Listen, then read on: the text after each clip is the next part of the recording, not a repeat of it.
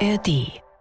Das Wochenende naht, dementsprechend auch der nächste Bundesligaspieltag und deswegen ist es äh, wieder Zeit für das Sportschau Bundesliga Updates. Mein Name ist Tobi Schäfer und wir blicken wieder drauf auf ein paar der wichtigsten Themen der Liga direkt nach dem nächsten Tusch. Herzlich willkommen. Ich grüße euch. Schön, dass ihr dabei seid und hören wollt, was diese kleine Runde hier zu sagen hat. Wir sind wie gewohnt am Donnerstag in der Vorschaufolge mit einer Dreierkette am Start und die besteht heute aus Lisa Tellers, Moderatorin des Sportschau Audio Streams. Grüß dich, Lisa. Hallo zusammen. Und mit dabei ist auch wieder Holger Dahl, Stadionreporter und äh, sagen wir mal Herbergsvater in diesem kleinen Podcast. ja, hallo. Ja, die Aufnahme findet gerade wie im, im, im Auge eines Hurricanes äh, statt. Äh, es läuft die Schlussphase der Transferperiode äh, und läuft auch nach uns noch ein bisschen, nachdem wir fertig sind mit der Aufnahme, mit dem Aufzeichnen an diesem Donnerstagmittag. Wir wissen also nicht vollständig, was uns hm, das oder der Transfer Hurricane sozusagen hinterlässt. Wir wissen aber, dass er Niklas Füllkrug zu Borussia Dortmund weht. Stand jetzt ist er gerade im Krankenhaus beim Medizincheck, also es ist noch nicht offiziell, aber es sieht alles danach aus. Ähm, wir reden jetzt mal als wäre das fix, ne? Mut zur Lücke sozusagen. Holger und ich haben schon äh, sehr darüber debattiert vorhin und waren uns eigentlich einig. Überraschend einig. Niklas Füllkrug ja. macht zwar den Kader breiter und flexibler von Borussia Dortmund, aber er löst das BVB-Problem nicht. Mhm. Holger. Ja, ich ja. fühle es auch nicht. Ja, da müssen wir, lass uns, über, lass uns über Gefühle reden. Das ist wichtig, ja. Ja, lass uns über Gefühle reden. Ich fühle es äh, einfach aus äh, Niklas Füllkrugs Sicht ehrlicherweise gar nicht. Ähm, ich verstehe nicht so ganz, was sein Plan ist, weil ich glaube, er ist erstmal als Backup ja geplant. Äh, er kriegt vielleicht dann Spielzeit, wenn Aller beim Afrika Cup ist, aber trotzdem denke ich, dass, äh, dass seine Chancen auf die EM jetzt nicht unbedingt erhöht, weil ich äh, glaube, dass sie mit Aller als Nummer eins äh, in die Saison gehen und man wechselt ja nicht unbedingt immer einen Stürmer direkt aus äh, oder macht da Rotation, die Rotationsmaschine an. Deswegen, ich fühle es irgendwie nicht. Das ist lustig. Also aus der, also ich, ich fühle es auch nicht, aber ich fühle es aus einer anderen Richtung, nicht nämlich aus der von Borussia Dortmund. Aber es hat natürlich auch damit zu tun, dass äh, Dortmund ja eigentlich aktuell mit Aller vorne einen guten Stürmer drin hat. Daniel Mahlen übrigens dürfen wir auch nicht vergessen, anderer Stürmertyp, aber der hat ja jetzt auch in diesem Jahr schon super getroffen. Also zwei richtig gute Leute und äh, ich habe Dortmund zweimal übertragen, einmal in Bochum und dann gegen den ersten FC Köln, also bei den ersten Spielen. Und ähm, ich sehe die Probleme vor allen Dingen im Spielaufbau.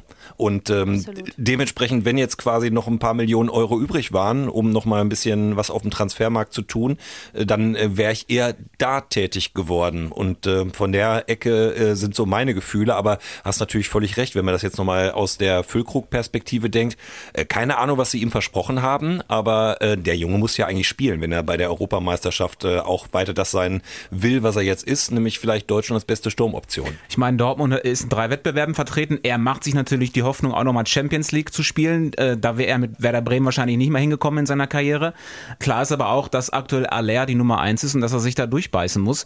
Ich glaube auch nicht, dass äh, beide eine Alternative sind. Also selbst wenn du jetzt mit zwei Spitzen spielst, spielst du nicht mit den beiden, weil dafür sind sie einfach zu gleich. Das Denk wird Terzic nicht machen. Und dafür ist auch das Spielsystem vom BVB ja auch nicht ausgelegt. Wenn Adeyemi jetzt vielleicht irgendwann auch wieder richtig fit ist und wieder Startelf-Kandidat ist, dann, dann werden sie wieder in ihrer bewährten Formation spielen.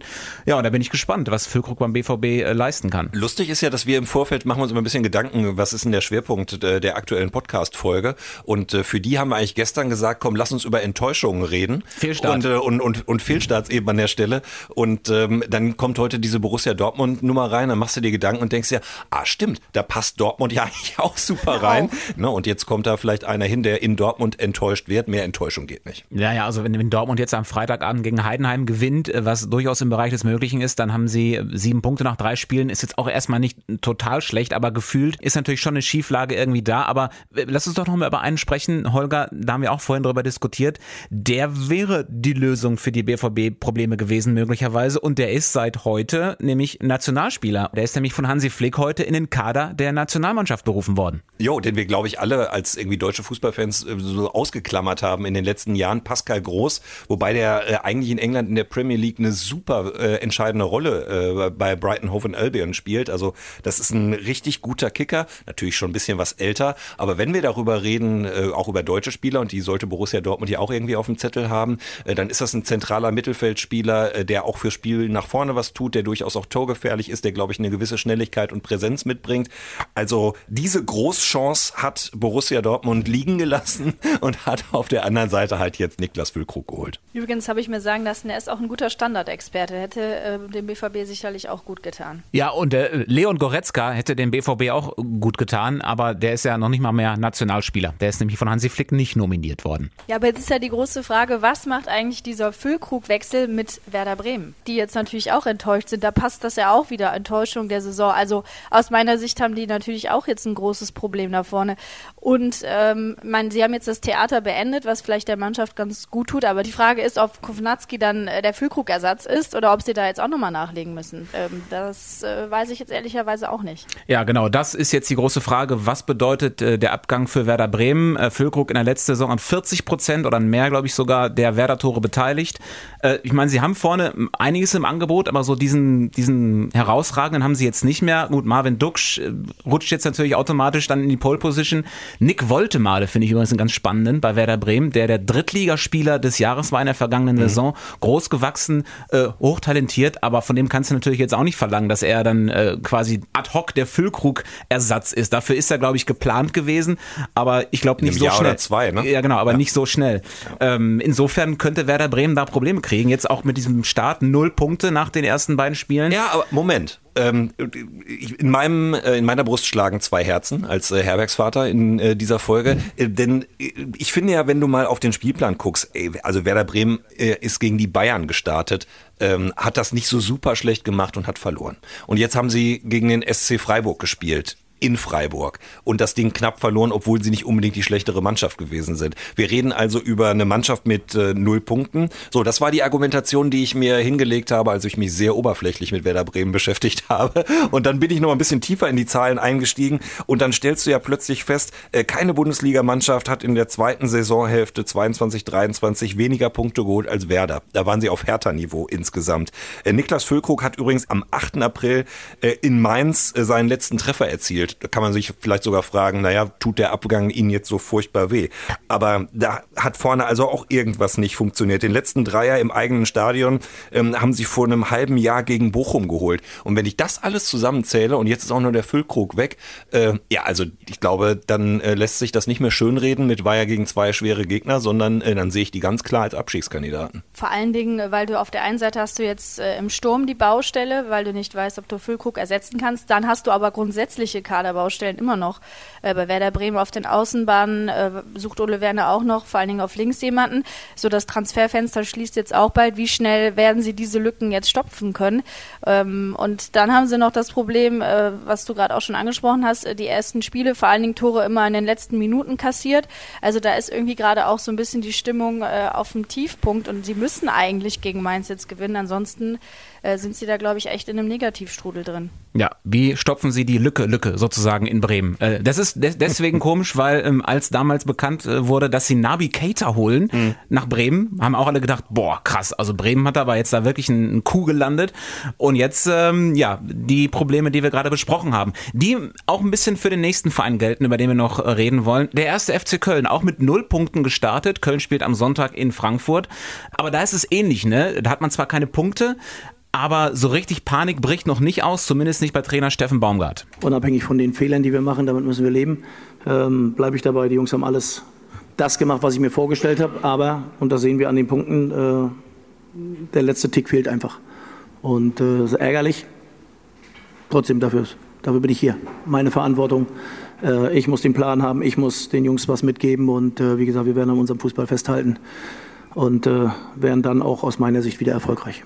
Auf der einen Seite finde ich es gut, dass Baumgart äh, sagt, es ist, liegt auch an ihm. Auf der anderen Seite finde ich es bei Köln wirklich schwierig, weil Steffen Baumgart der Star dieser Mannschaft ist und der auch automatisch damit der Mannschaft oft ein Alibi gibt. So nach dem Motto, das ist mein Ding, ich muss das regeln. Nee, am Ende muss es die Mannschaft auf dem Platz regeln. Und ich finde, dass sich da zu viel oft auf Baumgart irgendwie konzentriert, dass so manchmal wirklich den, den Spielern Alibi gibt. Das ist so ein bisschen meine Meinung. Die Frage stelle ich mir schon sehr lange. Wie lange geht das noch gut, dass ähm, ein Verein oder dass diese Mannschaft so sehr vom Trainer abhängig ist? Das war ja zum Beispiel bei Jürgen Klopp auch irgendwann auserzählt und zu sehr abgenutzt. Zumal aber nach einer langen Zeit. Nach einer, natürlich nach einer längeren Zeit, aber Steffen Baumgart verlangt da wirklich auch sehr viel von der Mannschaft. Die mhm. haben jetzt auch, glaube ich, schon wieder die zweitmeisten äh, Kilometer runtergespult an den ersten Spieltagen und der Kader ist super auf Kante genäht. Die sind mhm. sehr abhängig von Einzelnen, die sind sehr abhängig von Davy Selke, der jetzt ausfällt. Das, was dahinter nachkommt, ist möglicherweise nicht so richtig Bundesliga-tauglich. Auch viele andere Positionen, da, da darf nicht viel passieren, sonst kriegt der SFC Köln Probleme, finde ich. Aber das gilt ja in der Bundesliga für viele Mannschaften, äh, die gerade so im unteren Drittel stehen, weil die finanziellen Möglichkeiten vielleicht da auch nicht da sind. Ich finde, dass er es ja wieder geschafft hat. Äh, da ist Giri weg, ne? Das ist ja jetzt auch Gegner ähm, dann, ähm, der ist ja inzwischen bei der Eintracht.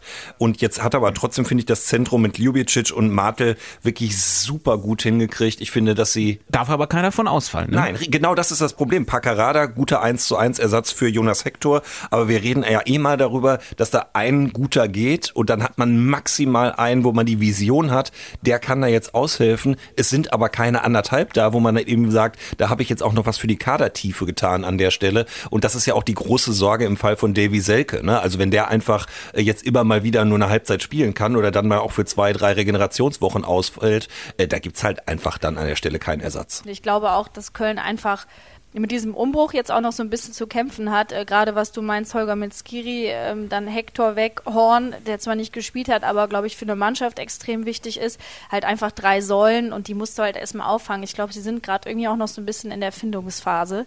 Äh, das ist zumindest mein Eindruck, so ein bisschen auch von außen. Ist am Ende übrigens äh, sowieso total egal, weil äh, ja Darmstadt und Heidenheim ähm, Vorletzter und Letzter werden. Und bei Werder Bremen waren wir uns ja auch gerade alle einig, dass die total schlecht sind. Und wenn der erste FC Köln nicht auf einem Abstieg Abstiegsplatz landet, dann ist doch alles gut. Ja, ich glaube, die Ansprüche sind schon etwas höher mittlerweile. Deswegen würde äh, der erste Punkt oder die ersten Punkte der Saison in Frankfurt ganz gut tun für den ersten FC Köln. Ihr Lieben, ich danke euch sehr für äh, eure Einschätzungen, mit denen wir jetzt reingehen in den Spieltag. Kurz zur Info noch, was die Top 3 in der Tabelle angeht.